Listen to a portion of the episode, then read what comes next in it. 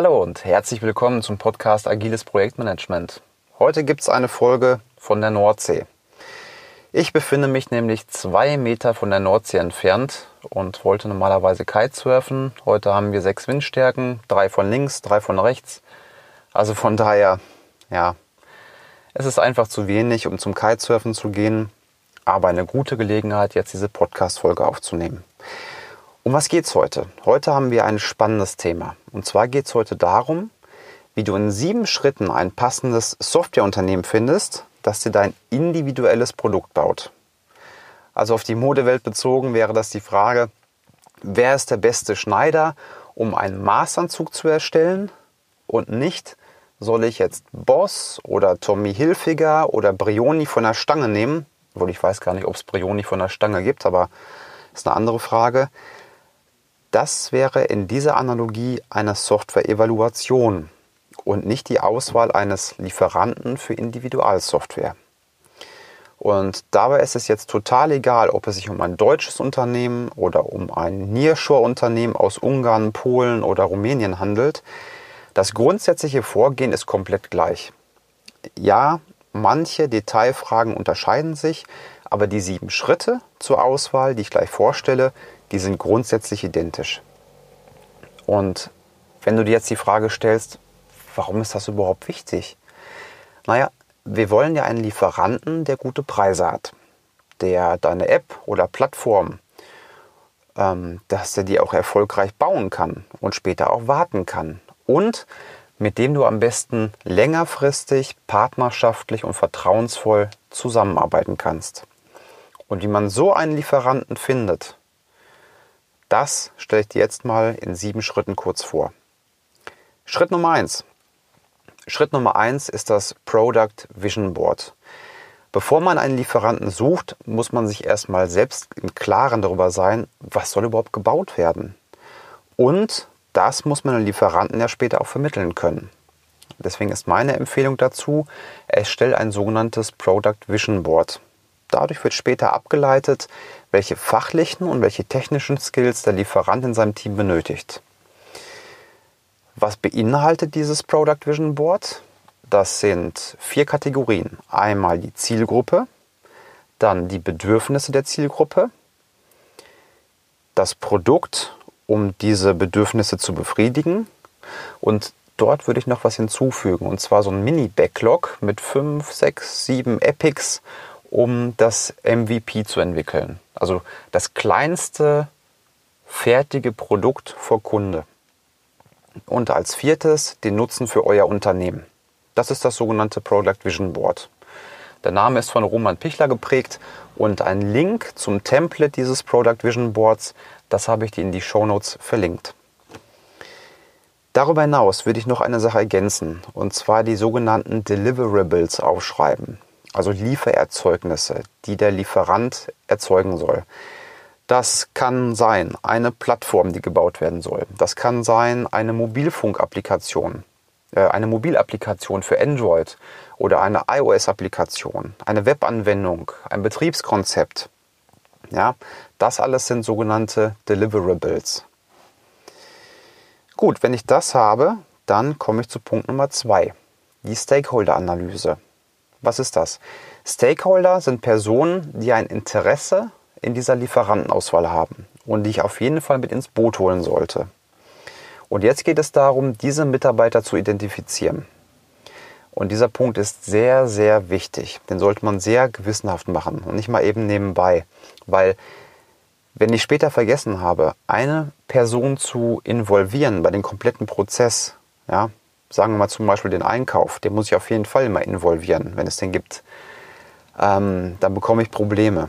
Dann sind die echt richtig sauer. Ja, und dann wird es richtig schwierig, eine Freigabe zu erhalten. Ich nutze zur Stakeholder-Analyse immer zwei Fragen. Die erste Frage ist, wer muss eingebunden werden, um Freigaben für diese Lieferantenauswahl zu erteilen. Also Compliance, Einkauf, Technikbereich, Fachabteilungen. Und die zweite Frage, wer kann etwas dazu beitragen aus fachlicher, technischer und kaufmännischer Sicht? Ja, und was kommt dann dabei raus? Dabei raus kommt eine Liste mit Ansprechpartnern, die ich dann abklappern muss und nachfragen muss, welche Anforderungen hast du an einen Softwarelieferanten? Und Anforderungen ist jetzt auch genau das richtige Stichwort. Das bringt mich jetzt zu Punkt Nummer drei. Punkt Nummer drei ist nämlich die Anforderungsdokumentation an das Unternehmen. Ja, was kommt da wieder raus? Mal eben vorweggenommen, raus kommt da wieder eine Liste, eine Excel-Liste mit Anforderungen, ähm, die das Unternehmen erfüllen muss. Und diese habe ich in drei verschiedene Kategorien eingeteilt. Einmal fachliche Anforderungen, dann technische Anforderungen und drittens organisatorisch Kultur- und Compliance-Anforderungen. Ich gehe jetzt mal kurz in die Bereiche rein. Fachlich. Ähm, ich habe ja eben schon gesagt, diese 5, 6, 7 Epics haben wir definiert. Ja, das ist schon gut, das ist auch fachlich. Nur jetzt ist die Frage, gibt es noch weitere spezielle Fertigkeiten, die der Lieferant mitbringen muss? Also was ganz Spezifisches, wie zum Beispiel SAP-Wissen oder Domänenwissen aus dem Bankenbereich. Ja, dann würde ich die auf jeden Fall mit aufnehmen. Fachlich. Dann kommen wir zu technisch. Also die Frage, welche Fertigkeiten werden benötigt, um das Minimal Viable Product umzusetzen. Und hier gibt es eine riesige Bandbreite von. Man gibt alles komplett vor, wie was zu tun ist, also welche Skills, ähm, welche Programmiersprache, welche speziellen Frameworks, bis hin zu, man sagt nur, welche Rollen benötigt werden im Team, also Entwickler, Scrum Master, Proxy Product Owner und Architekturleitplanken und überlässt dem späteren Team die komplette Ausgestaltung. Ja. Ähm, das war technisch. Dann gibt es organisa organisatorisch Kultur Compliance. Organisatorisch. Eine wichtige Frage dabei ist natürlich, wie viel Zeit und wie viel Kohle habe ich. Und oft steht das schon fest. Von daher würde ich das durchaus auch mal berücksichtigen bei der Lieferantenauswahl. Und hier wäre dann auch zu überlegen, ob Nearshore-Entwicklung im nahen Ausland eine interessante Option ist.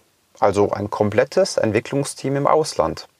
Meine Meinung dazu, es ist definitiv eine sehr interessante Option, da man Geld spart, kein Problem mit Scheinselbstständigkeit hat, auch nicht über Dauer und man erhält die richtigen Talente. Ja, egal wo man seinen Firmensitz hat, man bekommt die richtigen Talente. Kurzer kommerzieller Hinweis dazu, also speziell zum Thema Nearshoring. Bei uns, bei Leobalo, erhältst du ein rundum sorglos Paket für das Thema Nearshoring, bei dem ich persönlich den kompletten Prozess begleite. Also von Produktvision, wenn du das möchtest, bis hin zum fertigen Produkt. Wenn du dazu Fragen hast, Lass uns sehr, sehr gerne dazu unverbindlich über deine Situation sprechen. Schreib mir einfach eine E-Mail dazu oder mach gerne einen Termin auf unserer Website leobale.de und ich glaube, da gibt es ganz oft diese Call to Action, jetzt Termin vereinbaren. Das kommt dann auch bei mir an. Wie gesagt, Kontaktdaten findest du in den Show Notes oder auf leobalo.de. Kultur. Kulturfragen, welche Werte und Prinzipien vertritt das Unternehmen? Und passen diese Werte und Prinzipien auch zu unserem Unternehmen? Da kann es durchaus eine große Diskrepanz geben. Speziell zur Kultur fällt mir ein, ich erinnere mich noch, ähm, es gab mal einen Auftrag, der stand kurz vorm Abschluss und der ist aber nicht zum Abschluss gekommen. Und zwar, weil eine Softwareanwendung erotischen Inhalt als Content hatte. Und das war für das Team ähm, in dem Kontext, in dem kulturellen Kontext nicht vertretbar. Völlig okay. Deswegen ist es auch wichtig, diese Kultur, kulturellen Dinge zu berücksichtigen und ähm, ja, als Anforderung auch zu beschreiben. Thema Compliance. Vielleicht gibt es irgendwelche Richtlinien, Zertifizierungen oder ähm, andere Richtlinien, die das Unternehmen einhalten muss. Und deswegen würde ich diese auf jeden Fall auch mit aufnehmen. Ja, nochmal zusammengefasst, man erstellt also eine Liste mit zwei Spalten. In der ersten Spalte steht die Anforderung, die kann aus der Kategorie fachlich, technisch, technisch, organisatorisch, Kultur oder Compliance sein. Und in der zweiten Spalte schreibt man rein, wie wichtig einem diese Anforderung ist. Also niedrig, mittel, hoch oder Schaublocker. Showblocker bedeutet, wenn diese eine Anforderung nicht erfüllt wird, dann können wir den Softwarelieferanten nicht nehmen. Gut. Kommen wir zum vierten Punkt, die Unternehmensrecherche. Und jetzt kann man auf zwei Arten vorgehen. Man kann natürlich die Internetsuche machen und dort zum Beispiel eine Shortlist erstellen oder man holt sich eine persönliche Referenz. Persönliche Referenz finde ich immer viel besser und erspart enorm Zeit. Fünfter Punkt. Jetzt haben wir ein Unternehmen identifiziert. Dann ist der fünfte Punkt Videoanruf mit dem Softwareunternehmen. Ich würde auf jeden Fall dazu raten, einen Videoanruf zu machen. Der ist viel persönlicher als E-Mails zu schreiben und ähm, ja, wenn man E-Mails schreibt, das ist ein asynchrones Kommunikationsmedium. Man weiß nie, ob und wann man etwas zurückbekommt. Und man kann gleichzeitig die Kommunikation und wenn das ein Nearshore-Provider ist, auch die Englisch- oder Partner ist, auch die Englischkenntnisse prüfen. So, dann gibt es natürlich erstmal ähm, in dem Anruf die Vorstellung bei der Unternehmen. Ja, das ist so ein bisschen zum Beschnuppern. Und im Anschluss daran würde ich die Moderation übernehmen und würde das Product Vision Board vorstellen. Nach dem Product, Vision Board würde ich ähm, die Anforderungen von der Anforderungsliste vorstellen, die als Showblocker gekennzeichnet sind. Das sind manchmal nur drei, vier, fünf Stück. Aber wenn sich da schon herausstellt im ersten Gespräch, dass, dass das Softwareunternehmen diese nicht erfüllt, dann kann ich es abbrechen. Dann können wir uns beide einfach Zeit sparen. Gut, wir gehen jetzt mal davon aus, die Showblocker wurden alle als positiv beantwortet und auch noch ein wichtiger Punkt, die Chemie passt auch. Dann würde ich im Nachgang die vollständige Anforderungsliste an den Vendor schicken und ihn bitten, eine sogenannte Selbstanschätzung durchzuführen. Das heißt, er soll dort per Dropdown-Menü sagen, wie gut er diese Anforderung abdeckt. Entweder full compliant, partial compliant oder äh, not compliant.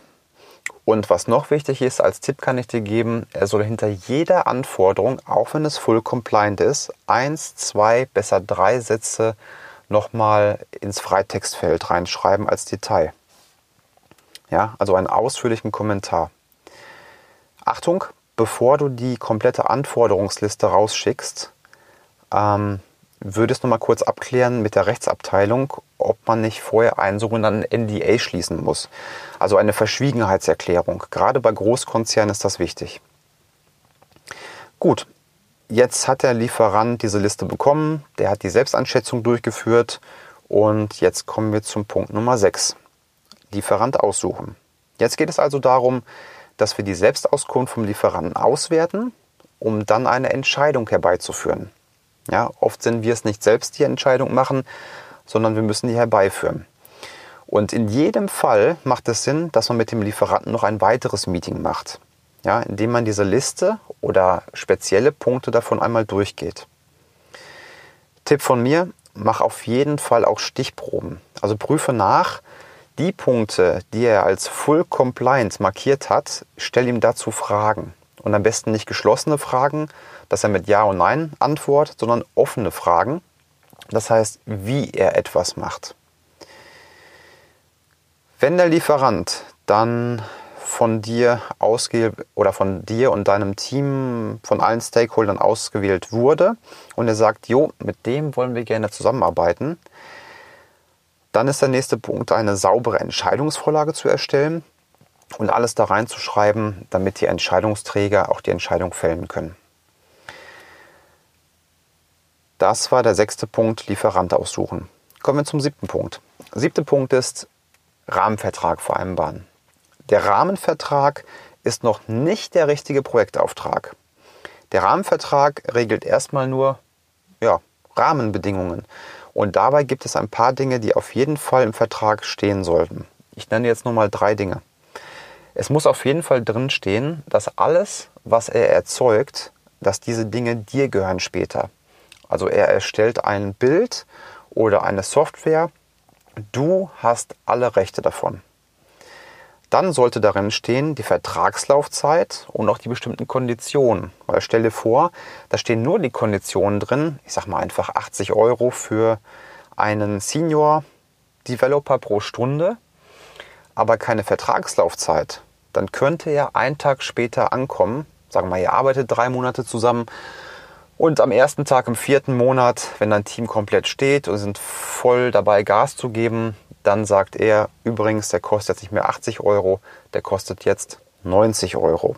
Und das umgeht man, indem man auch die Vertragslaufzeit mit aufnimmt. Um vielleicht noch einen dritten Punkt zu nennen, speziell beim Thema Nearshore, ich würde dort auch darauf achten, dass, ähm, dass etwas darin steht zum technischen Schutz und physischen Schutz. Also es wird VPN eingesetzt, es wird Verschlüsselung eingesetzt, es werden Firewalls eingesetzt zum Schutz. Und physischer Schutz wäre zum Beispiel ein Wachschutz, der auf die Gebäude aufpasst und dass die Computer gesperrt werden. Ja, das ist der Rahmenvertrag. Und auf diesen Rahmenvertrag würde man später Projektverträge aufsetzen. Im Englischen werden die auch gerne Service Description genannt. Das war der siebte und letzte Punkt. Und wenn du jetzt denkst, Mensch, ich bin gerade auf der Suche nach einem Softwarelieferanten und das mit dem Nearshore, das hört sich schon interessant an. Aber ich habe noch ganz viele Fragen. Dann kontaktiere mich gern. Wir bieten Nearshoring an und haben jahrelange Erfahrung in diesem Bereich. Meine Kontaktdaten stehen auf leobalo.de oder aber auch in den Show Notes. Ich hoffe, die Folge hat dir einen Mehrwert gebracht und du weißt jetzt ungefähr, ja, wie man vorgehen muss bei der Auswahl eines Softwarelieferanten. Und wenn dir dieser Podcast auch gefällt, dann würde ich mich total über eine 5-Sterne-Bewertung bei iTunes freuen. Das Ganze dauert nur zwei Minuten und hilft, mehr Sichtbarkeit zu erhalten. Wie machst du das? In den Show Notes steht ganz, ganz unten ein Link. Darauf musst du einfach nur klicken und kannst dann sofort die Bewertung abgeben. Ansonsten, ich hoffe, dass ich morgen wieder mehr Wind habe. Ich wünsche dir einen schönen Tag, mach's gut und bis zur nächsten Folge. Tschüss.